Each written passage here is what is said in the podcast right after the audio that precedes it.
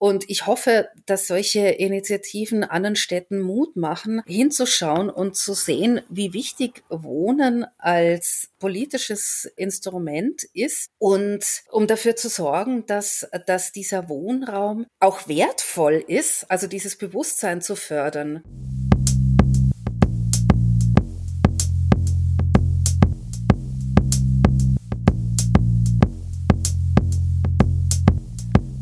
Unter Palmen. Der Podcast wird euch präsentiert von dem gemeinnützigen Verein Argument Utopie.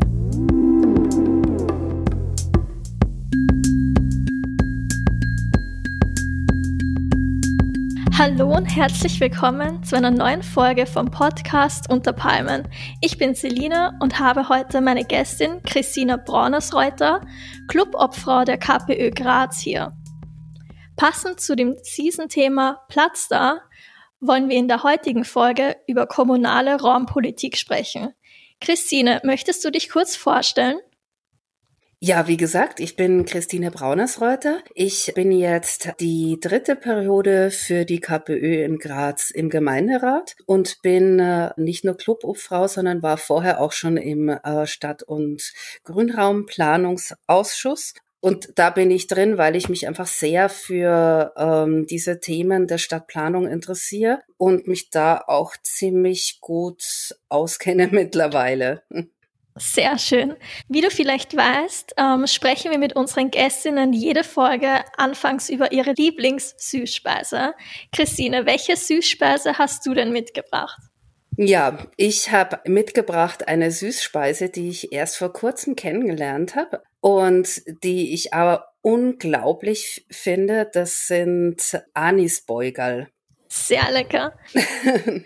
Vielleicht soll ich das noch erklären, falls, also ich kannte das äh, vorher noch nicht. Also ich komme ja, wie man vielleicht hört, aus Deutschland. Ich habe das hier das erste Mal gegessen. Das sind Kekse, die es allerdings nicht nur zu Weihnachten gibt die eben so eigentlich flache Kekse, die über einer Stange getrocknet werden und mit eben ziemlich viel Anis drin. Nicht nur deswegen, weil ich es so lecker finde, sondern auch, weil es irgendwie so typisch für, für Graz, die Steiermark ist, ähm, dachte ich mir, ich bring's mit, weil das etwas ist, was es eben ich sage jetzt mal Balkan, wobei ich Balkan positiv verstehe, äh, was es im Balkan häufig gibt. Und das zeigt einfach diese Nähe, die die Steiermark zu Südosteuropa hat, die sie aber oft verleugnet, aber im kulinarischen kann sie das nicht verleugnen und tut es zum Glück auch nicht. Sehr schöne Geschichte auf jeden Fall. Die zweitgrößte Stadt Österreichs hat eine kommunistische Bürgermeisterin seit November 2021. Grund dafür ist vor allem die intensive Beschäftigung mit dem Thema Wohnen, obwohl es ja typischerweise eher wenig politisch Aufmerksamkeit einbringt. Warum ist es trotzdem wichtig, sich mit dem Thema politisch auseinanderzusetzen? Weil es alle Menschen betrifft. Und ich glaube, das ist, beschreibt auch ganz gut unseren Ansatz von Politik, dass wir Politik nicht als sowas Hegemoniales verstehen, sondern dass wir Politik verstehen als Instrument, mit dem wir für die Menschen, die in der Stadt leben, also in unserem Fall in der Stadt, weil es ja Grazer Regionalpolitik ist, um für diese Menschen was zu verbessern. Und Wohnen tut und muss einfach jeder Mensch und am besten so angenehm wie möglich und auch so, dass es ähm, mit dem Einkommen vereinbar ist. Also Wohnen ist ein linkes bzw. sozial wichtiges Thema. Wie sieht denn allgemein die Wohnsituation in Graz aus? Die Situation ist so, dass die Mieten, ich würde jetzt noch nicht mal sagen überproportional teuer sind, denn in Wien zum Beispiel haben sie auch stark angezogen. Günstig sind sie aber definitiv nicht. Und in Graz, also die KPÖ ist ja mit dem Thema Wohnen so bekannt geworden und das war auch das, womit ich auf die KPÖ eigentlich aufmerksam geworden bin. Ich war 2003 damals noch als Besucherin in Graz, da war es Kulturhauptstadt und ich komme, also ich bin Museologin und habe deswegen aus Interesse Graz besucht und dann habe ich diese Plakate von der KPÖ gesehen, auf denen stand ein Bad für jede Gemeindewohnung, auch das ist Kultur. Und wo ich mir dachte, also das hat mich sofort angesprochen, weil ich mir dachte, die Kultur, also ich bin nicht nur Museologin, ich mache gerade meine Dis auch in ähm, europäischer Ethnologie und ich dachte mir eben diese Alltagskultur, das, das wird zu selten als Kultur begriffen und die KPÖ hat das einfach kapiert. das fand ich total schön und damit konnte die KPÖ damals auch wirklich so weit punkten, dass sie dann eben den mehr Gemeinderatsmandate damit auch gewinnen konnte. Ihr habt ja in der KPÖ auch schon einige Strategien zum besseren Wohnen etablieren können. Das ist zum Beispiel das Grazer Notruftelefon. Kannst du so ein bisschen erklären, wie das genau aussieht? Ja, der, also der Mieternotruf, das ist ein Jurist, der eben auf äh, sämtliche Wohnangelegenheiten spezialisiert ist. Der kann in allen Situationen, in denen Leute Probleme haben, und das fängt wirklich an von, ich möchte einen neuen Mietvertrag abschließen und da steht irgendwie eine komische Klausel drin, können Sie beurteilen, ist es okay, soll ich das unterschreiben, was kann ich da tun, bis hin dazu, dass Delogierungen angedroht werden und eventuell verhindert werden können, in ganzer Bandbreite anrufen, ohne irgendetwas unterschreiben zu müssen. Also das ist auch nicht an irgendeine Parteimitgliedschaft oder auch keine sonstige Mitgliedschaft gebunden. Da bekommen alle Menschen Rat und Auskunft. Was für etablierte Strategien gibt es sonst noch neben dem Mietertelefon? Also sehr gut bewährt und deswegen wird es jetzt wieder rückgängig gemacht. Also die, ähm, ich muss dazu sagen, eben die KPÖ hat dann äh, das Wohnressort lange Zeit inne gehabt. Das betrifft aber nur die Gemeindewohnungen und hat erstens mal eben dieses ein für jede Gemeindewohnung tatsächlich wahrgemacht. Es gab nämlich sehr viele Wohnungen, die waren wirklich Substandard, wie man sich kaum vorstellen konnte. Also ohne Bäder, Toiletten am Gang, ähm, schlechte Heizmöglichkeiten. Die Wohnungen wurden saniert und dann wurde auch die Punkteliste bei, zur Vergabe der Gemeindewohnungen eingeführt, damit das Ganze fair abläuft und eben nicht mehr irgendwie so der Verdacht besteht, ich muss irgendjemand kennen oder ich muss ein bestimmtes Parteibuch haben, um eine Gemeindewohnung zu bekommen. Dieses Punktevergabesystem, das funktioniert so, dass eben bei bestimmten Kriterien, also zum Beispiel geringes Einkommen, Kinder alleinerziehend, dass das äh, und natürlich auch eine Wartezeit, dass sie die das zu einer höheren Punkteanzahl führt und die Menschen mit den höchsten Punkten, die bekommen dann eben auch die Wohnung, sofern es eine passende gibt natürlich. Und dieses System, von dem ist in der schwarz-blauen Regierung, die jetzt in der vergangenen Periode war und wo die FPÖ das Wohnungsamt inne hatte, wieder abgerückt worden, weil zum Beispiel subsidiär Schutzberechtigte oder nicht EU-Ausländer generell ausgenommen waren und die Wartezeit, also die Mindestdauer die man in Graz leben musste, bevor man überhaupt eine Gemeindewohnung beantragen durfte, die ist auf fünf Jahre erhöht worden und das hat bestimmten Gruppen einfach nicht mehr möglich gemacht, eine Wohnung zu bekommen oder bestimmte Menschen konnten dann zum Beispiel noch nicht mal mehr ihre Gemeindewohnung wechseln. Also Beispiel ist zum Beispiel, hatten wir mal ein Gespräch mit einer Frau aus Bosnien, die seit fast 50 Jahren in Graz lebt, hier ihre Kinder großgezogen hat, die eben in Bosnien damals minimale Schulausbildung hatte, eben 50 Jahre in Graz als Putzfrau gearbeitet hat, geringes Einkommen, jetzt sind die Kinder aus dem Haus, der Mann ist verstorben, sie wollte in eine kleinere Wohnung umziehen und der Wohnungswechsel war aber nicht möglich, weil sie ja eben keine EU-Ausländerin ist und sie konnte auch kein Sprachzertifikat nachweisen oder so, was dann Alternative gewesen wäre. Und es wäre auch schwer für sie, weil die hat ja selbst in Bosnien nur rudimentär lesen und schreiben gelernt. Also für sie diese Tests zu machen, obwohl sie sehr gut Deutsch spricht, aber sowas das wird dann oft äh, bei solchen Kriterien, die dann nur populistisch irgendwie, wir lassen jetzt keine Ausländer mehr in den Gemeindebau. Solche Fälle werden dann oft vergessen und deswegen haben wir gesagt, wir nehmen das einfach wieder zurück und setzen die Kriterien wieder so an wie vorher, wie sie eigentlich die KPÖ damals eingeführt hat, auch mit diesem Punktesystem, das dann auch von ganz vielen anderen Städten übernommen worden ist, weil es einfach gut funktioniert. Seit der letzten Wahl habt ihr ja politische Macht dazu gewonnen, unter anderem durch eure Bürgermeisterin. Welche konkreten Projekte wollt ihr jetzt umsetzen, die in der Vergangenheit nicht geklappt hätten, aber jetzt klappen können?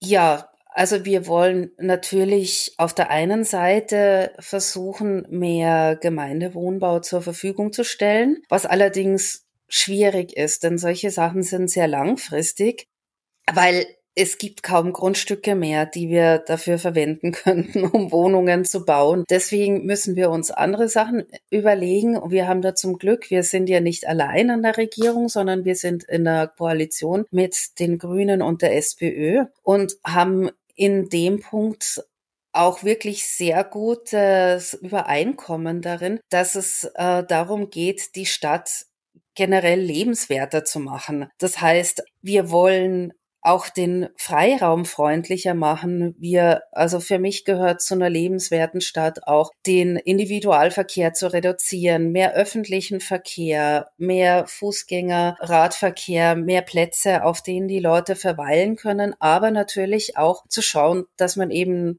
den Wohnraum günstiger macht, indem man zum Beispiel mit städtebaulichen Verträgen arbeitet. Also und damit kommerzielle Vermieter dazu bringt, günstigen Wohnraum und aber auch lebenswerten Freiraum anzubieten, weil diese gesetzlichen Vorgaben, die es dafür gibt, da heißt es zwar, ab einer bestimmten Anzahl von Wohnungen muss ein Spielplatz gebaut werden, aber wie dieser Spielplatz auszusehen hat, das steht da überhaupt nicht drin. Und das läuft dann oft darauf hinaus, dass es dann im Hinterhof irgendwo in der Ecke eine äh, Fläche gibt, da steht eine kleine Sandkiste und ansonsten ist alles zubetoniert, was völlig unattraktiv ist. Und das wollen wir halt ändern. Dafür zuständig ist also für, für dieses Stadtplanungsressort, das hat die Vizebürgermeisterin von den Grünen über und ähm, mit der gehen wir da aber ganz d'accord. Also wir haben da wirklich ein sehr ähnliches Interessenslage.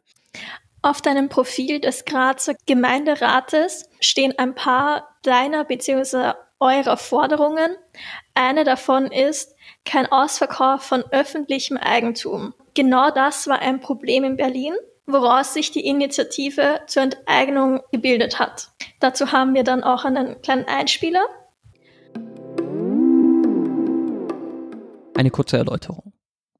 Die Initiative Deutsche Wohnen und Co. enteignen aus Berlin hat sich der Problematik des fehlenden Wohnraums in der Hauptstadt angenommen. Sie fordern die Vergesellschaftung von über 240.000 Wohnungen. Konkret heißt das, sie möchten private und profitorientierte Immobiliengesellschaften, die mehr als 3000 Wohnungen besitzen, enteignen, also die Wohnungen unter öffentliche Verwaltung stellen. Die Immobilienkonzerne werden dann mit einem Preis unter Marktwert entschädigt. Nachdem bei einem Volksbegehren 350.000 Unterschriften gesammelt wurden, kam es heuer am 26. September zum Volksentscheid. Dabei haben 56,4 Prozent der BerlinerInnen für die Forderungen zur Enteignung gestimmt.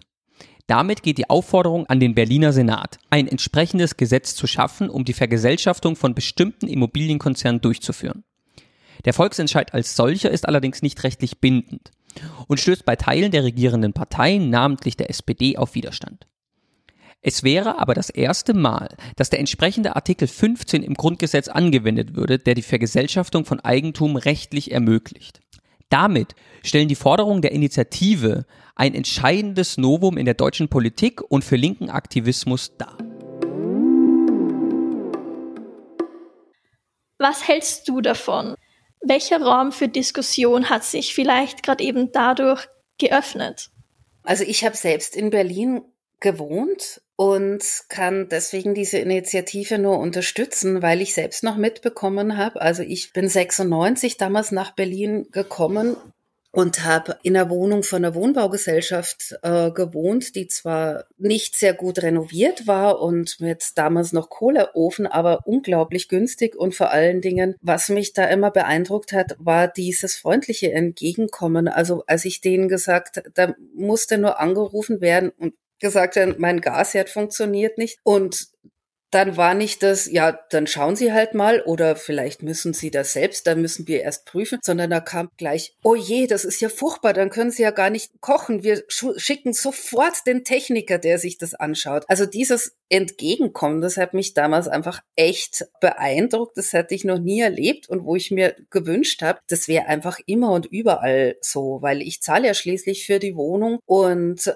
die sind ja auch für den Erhalt zuständig. Und in Berlin sind ja alle diese Wohnungen, die ja quasi im öffentlichen Eigentum waren, verscherbelt worden. Also verscherbelt sage ich jetzt wirklich mit Absicht, weil die sind ja zum Spottpreis damals verkauft worden, privatisiert worden. Und ich beobachte das jetzt auch über eine Freundin, die in dieser also die in einer deutsche Wohnung wohnen, wohnt und die da auch sehr aktiv ist in der Initiative und deren Haus gerade nämlich saniert wurde, was da für Methoden angewendet werden, um Leute zu vergraulen, was für massive Verteuerungen das sind, dass zum Beispiel, also sie hat sich sehr aktiv gewehrt und hat aber auch einiges einstecken müssen. Durchaus auch von Nachbarinnen, die nämlich äh, noch nicht so lange in der Wohnung gewohnt haben und vorher schon teure Mieten gezahlt haben. Aber ihre 80-jährige Nachbarin, die wirklich seit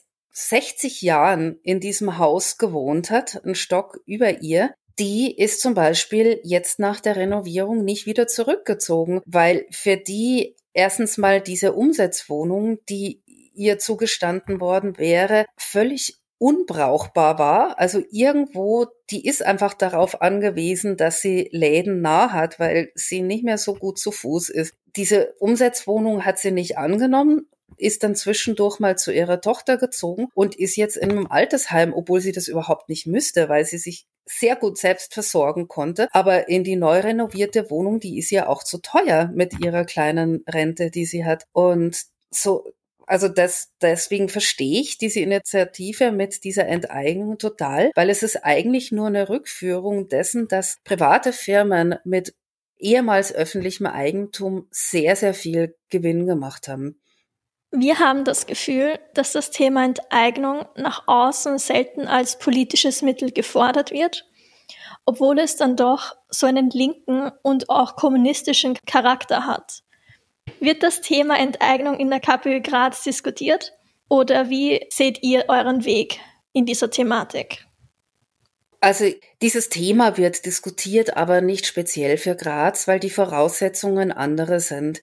Bei den Gemeindewohnungen hat es zwar lange Zeit die Regel gegeben, dass Leute, die dort wohnen, diese Wohnung kaufen können. Diese Regelung, die haben wir natürlich rückgängig gemacht, denn das ist ja nicht der Sinn von Gemeindewohnungen. Enteignung ist aber deswegen kein großes Thema, weil es keinen großen Ausverkauf in diesem Stil gegeben hat, ähm, wie es in Berlin passiert ist. Und eigentlich fand ich es lustig, dass dieses Thema, oder finde ich es lustig, dass dieses Thema eigentlich immer so links konnotiert ist und ja auch immer so, ja, jetzt kommen die Kommunisten an die Macht und die wollen dann vielleicht alles enteignen. Aber in Graz hat die meisten Enteignungen die ÖVP-FPÖ-Regierung vorgenommen. Denn es ist nämlich tatsächlich so, wenn der Bau einer Straße geplant ist und es wollen Menschen auf deren Grundstücken diese Straße verlaufen soll, diese Grundstücke nicht verkaufen, dann können die enteignet werden. Und es gab beim, für den Bau des Südgürtels in Graz, das ist so eine Umfahrungsstraße, die auch sehr umstritten ist, der wir auch nicht zugestimmt haben, weil sie nur unserer Meinung nach nur mehr Verkehr in die Stadt bringt. Da gab es Enteignungen für die Straße, was aber wofür es keine Enteignungen gab und auch nicht geben darf. Und das hat dann wieder die LKK, die jetzige Bürgermeisterin betroffen, die ja in der letzten Periode das Verkehrsressort hatte. Deren Anliegen war es dann, dass wenn diese Straße schon gebaut wird, dass wenigstens entlang dieser Straße es Fahrradwege und Fußgängerwege gibt. Dafür dürfen aber keine Enteignungen vorgenommen werden. Äh, für, also für den, die sanfte Mobilität. Und sie hat sehr, sehr viel Zeit oder nicht nur sie, äh, das hat natürlich das Amt gemacht, aber das Amt hat sehr viel Zeit damit verbracht und auch sehr viel Geld dafür ausgegeben, an reinen Grundstücke abzukaufen, um Rad- und Fußwege bauen zu können. Sehr spannend auf jeden Fall. Dranbleiben. Nach einer kurzen Unterbrechung geht es weiter. Hey, wenn dir diese Folge gefällt, dann abonniere uns doch in deiner Podcast-App. Wir sind ein unabhängiges Projekt und damit auf die Unterstützung durch HörerInnen wie dich angewiesen. Empfehle uns deinen FreundInnen und Verwandten, gib uns 5 Sterne und wenn möglich auch eine Spende. Wenn du mehr über unseren Verein Argument Utopie und unsere Zeitung Unter Palmen erfahren willst, dann besuche uns auf unterpalmen.net. Bussi Baba und bleib süß. Was bedeuten diese Beispiele, also deutsches Wohnen und Co. zu enteignen, wie auch eure alltägliche politische Arbeit für andere Städte? Ich hoffe, dass es anderen Städten Mut macht. Also die Situation, wie sie in Berlin ist, die ist ja vor allen Dingen in anderen ostdeutschen Städten ähnlich, wo es sehr viel kommunales Wohneigentum gab, das dann eben verkauft wurde. Eben in Graz ist ein Prozess auch schon vonstatten gegangen, für den es jetzt leider zu spät ist. Vielleicht ist es angekommen oder in den Medien mal gewesen. Es gab ja diesen sogenannten Buwok-Skandal, wo eben auch von der Bundeswohnungsgesellschaft, also einer Genossenschaft, die Wohnungen wirklich auch verscherbelt wurden. Übrigens auch jetzt zum Teil im Besitz sind der Vonovia, der ja auch die Deutsche Wohnen mittlerweile gehört. Also das sind solche riesen Investorenfirmen, deren Interesse eigentlich gar nicht in der Vermietung besteht. Und ich hoffe, dass solche Initiativen anderen Städten Mut machen, hinzuschauen und zu sehen, wie wichtig Wohnen als politisches Instrument ist und um dafür zu sorgen, dass, dass dieser Wohnraum auch wertvoll ist, also dieses Bewusstsein zu fördern. Dazu vielleicht auch dieses Beispiel aus Graz. Der vorherige Bürgermeister ist ja nicht zuletzt deshalb abgewählt worden, weil er hat sich selber, also er, sein Spitzname den er selber gar nicht so ungern getragen hat, war Betonsiegi. Also sein Vorname ist Siegfried. Er hat nämlich mal gesagt, er fühlt sich nur wohl, wenn er am Schlossberg steht in Graz und Baukräne sieht. Und das hat er auch umgesetzt. Das heißt, er hat an Investoren zu wirklich zum Teil günstigen Preisen öffentliches Gut vergeben, beziehungsweise wurden Grundstücke auch privat verkauft. Investoren durften aber ohne große Auflagen dort oftmals bauen, weil die Bebauungsplanpflicht nämlich auch nicht übers ganze Stadtgebiet geht und haben dort angeblichen Wohnraum geschaffen, also der dann als Anlegerwohnraum verkauft wurde. Und Anlegerwohnraum bedeutet, dass die Käuferinnen zunächst selbst gar nicht drin wohnen dürfen, die aber oft auch gar kein Interesse daran haben, das zu vermieten, weil es ihnen nur darum geht, somit ihr Geld gut anzulegen und es steuerlich gut absetzen zu können und sie deshalb die Wohnungen leer stehen lassen. Das heißt, wir haben in zum Teil zentralen Gebieten in Graz Wohnraum, der irgendwelchen Investorenfirmen aus China gehört, die überhaupt nie beabsichtigen, diese Wohnungen zu vermieten. Dadurch haben wir aber Grünraum, den die Stadt Graz dringend bräuchte, weil Graz hat ja ein großes Feinstaubproblem und je mehr Grünraum, je mehr Bäume, desto mehr Feinstaub kann gefiltert werden, haben wir quasi verschenkt. Und sowas darf einfach nicht mehr passieren. Und da werden wir in Zukunft auch ganz stark darauf achten, dass das nicht weiter passiert. Und ein Mittel dagegen ist zum Beispiel eine Initiative, die wir sobald es möglich ist, also wahrscheinlich schon im nächsten, Anfang des nächsten Jahres setzen werden, dass wir die Bebauungsplanpflicht und auch die Baumschutzverordnung auf das gesamte Stadtgebiet ausweiten. Wenn wir jetzt auf andere linke Initiativen und oder PolitikerInnen schauen, können diese aus eurer funktionierenden Politik überhaupt Schlüsse ziehen da ihr ja doch eine sehr einzigartige Situation mit der langen etablierten und verknüpften KPÖ habt inzwischen, die sich vielleicht nicht so wirklich auf andere wiederholen lässt?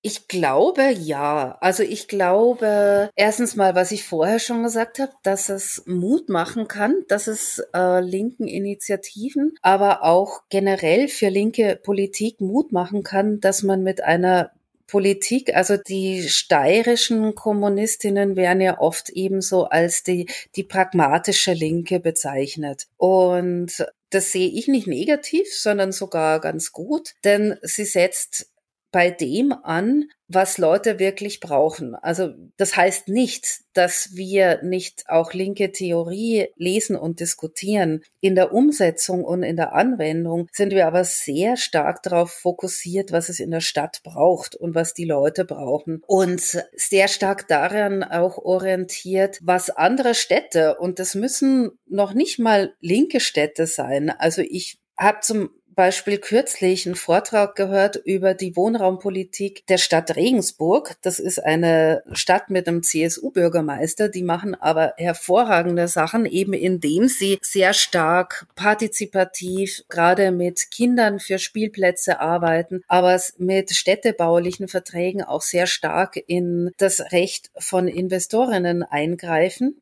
Und die es damit wirklich schaffen, eben nach eurem Motto, also Platz da, angenehmen, lebenswerten Platz zu schaffen, egal ob in der Innenstadt oder in irgendwelchen äh, Siedlungen außerhalb, wo neu gebaut wird. Also wir haben nicht nur die klassischen linken Vorbilder, sondern wir, wir orientieren uns in dem Bereich einfach an pragmatischen, guten Ideen aus anderen Städten, anderen Ländern, die sich nachweislich umsetzen lassen, weil sie schon erprobt sind. Und ich glaube, das ist, das kann vielleicht ein ganz gutes Vorbild sein für andere linke Initiativen, zu sagen, auch vielleicht auch mal ein bisschen über die eigene theoretische Ansicht drüber zu springen und sich anzuschauen, was passiert in der Praxis und was ist wirklich machbar und umsetzbar, um einfach zielorientiert handeln zu können. Ich glaube, das ist, also ich, ich habe mich immer für, ich habe früher als Journalistin gearbeitet und manche haben diesen Lokaljournalismus belächelt und ich habe das aber eigentlich immer geliebt, weil ich da so nah dran war an den Leuten und Genauso ist es mit der, mit der Lokalpolitik. Ich mag das sehr gerne. Ich mag mir sehr gerne von Leuten anhören, was sie in ihrer Straße stört und darauf dann vielleicht reagieren können. Oder manchmal muss man auch sagen, tut mir leid, wir können da nichts machen, aber wir werden zumindest versuchen, das Beste rauszuholen. Und das macht die KPÖ in Graz ganz intensiv und damit fahren wir gut und das kann vielleicht ein Beispiel sein für andere, das, glaube ich, leicht zu kopieren ist. Man muss einfach nur den Leuten zuhören. Zum Abschluss wollen wir noch ein bisschen in die Zukunft blicken, denn es gibt ja auch einige Problematiken in Bezug auf Wohnraum, zum Beispiel die bevorstehende Klimakrise, eingeschränkter Zugang zu Gemeindebau, den du ja auch schon erklärt hast, oder auch erhöhte Migration sowohl aus In- als auch Ausland. Brauchen wir vielleicht andere Zugänge zu Wohnraum, vielleicht sogar Utopien, die wir anstreben sollten? Ist denn das Ziel, dass jeder und jede im Gemeindebau wohnt, was damit auch einherbringt, dass es viele Leute gibt, die vielleicht sogar aufs Mindeste beschränkt sind, während ein paar wenige in luxuriösen Häusern wohnen? Oder gibt es da vielleicht noch was Besseres? Denn immer weiterbauen kann auf jeden Fall nicht die Lösung sein. Ja, also ich glaube, in dem Bereich geht's nicht um die Masse, sondern um die Klasse. Also Ansatz, glaube ich, muss und sollte überall der sein, dass Wohnraum einfach auch Lebensraum ist. Und damit ist in all den von dir erwähnten Bereichen ganz viel gewonnen, weil wenn man Wohnraum als Lebensraum versteht, das, was von allen Menschen immer wieder genannt wird, wenn sie sagen, was sie in ihrem Lebensumfeld wollen, dann ist das Grünraum. Und deswegen dürfen wir einfach nicht jeden Innenhof mit Parkplätzen äh, zu betonieren, sondern die Innenhöfe, die müssen wieder belebt werden. Da sollen Bäume stehen, da sollen Spielplätze sein, da sollen Bänke stehen und nicht nur in den Innenhöfen, sondern auch im, äh, nach außen hin. Also unser Ansatz ist eigentlich, jeder Mensch sollte in seiner näheren Umgebung einen Baum mit einer kleinen Bank vorfinden, um mal auch sein Leben mehr nach draußen verlagern zu können. Ich glaube, das ist gerade in so Pandemiezeiten auch ganz wichtig, dass Menschen in ihrem privaten Raum nicht so eingesperrt sind. Und das kann dann nämlich auch wieder ganz viele, und das ist nachweislich so. Also wenn der, dieser Wohnraum viel mehr Lebensraum ist, wenn in gemeinschaftlichen Außenräumen mehr Leben stattfinden, dann wirkt sich das unglaublich positiv auf die Integration aus. Das heißt, dieser Zuzug, der immer so als Angstszenario dargestellt wird, der ist es dann plötzlich nicht mehr, wenn ich eh Nachbarn habe, mit denen ich mich gut verstehe. Und wenn sie vielleicht, wenn eben die Kinder gemeinsam spielen im Innenhof, dann gibt es auch nicht mehr die Kinder, die mit null Deutschkenntnissen in die Schule kommen, weil die lernen das ja schon von ihren Nachbarskindern. Und damit hat man ganz vieles auf einmal gelöst. Und das, äh, der Klimakrise wirkt man natürlich auch entgegen, weil jedes Grün einfach zu einer, gerade in Städten, auch zu einer Senkung des Temperaturanstiegs beiträgt und auch die Luftfeuchtigkeit erhöht wird und noch zu einer weiteren Kühlung kommt. Und nicht zuletzt eben die Atemluft gefiltert wird. Also wir, die Leute leben dann auch viel gesünder in den Städten und Deswegen ist, glaube ich, also dieses Thema Wohnen ist ein ganz zentral also wenn man dieses Thema Wohnen als Leben begreift, dann ist es ein ganz zentral wichtiges politisches Thema. Jetzt gibt's ja in Wien auch einige Grünflächen. Trotzdem ist Wien vielleicht nicht die klimaneutralste Stadt. Auch trotz dieser Grünflächen braucht's vielleicht trotzdem irgendwelche größeren Schritte, die gemacht werden müssen, dass eine Stadt wirklich klimaneutral oder sogar klimapositiv sein kann.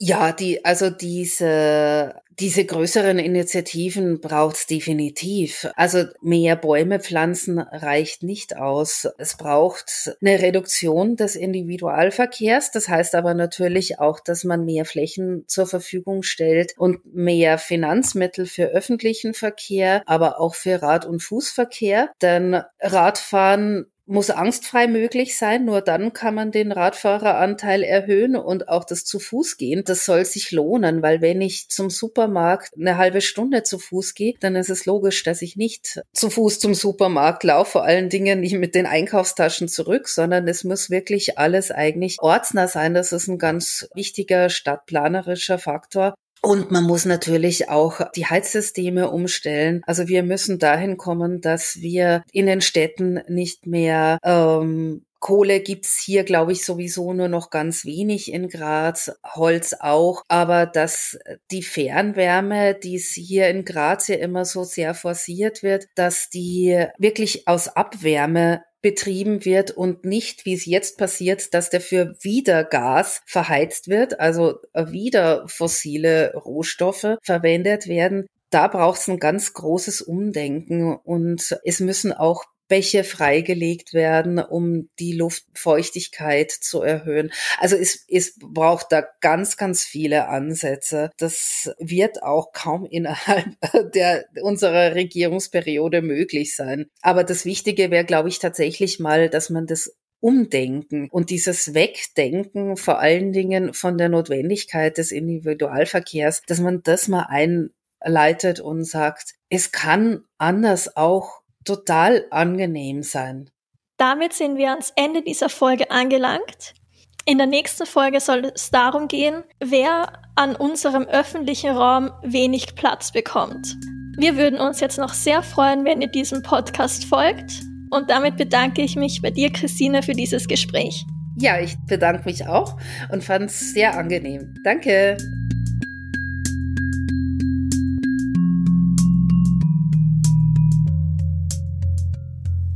Wenn du uns von Unterpalmen nicht nur hören, sondern auch lesen möchtest, dann abonniere doch unsere Zeitung und unseren wöchentlichen Telegram-Newsletter. Wir freuen uns über Spenden und neue Fördermitgliedschaften. Mehr Infos hierzu findest du auf unserer Homepage unter palmen.net.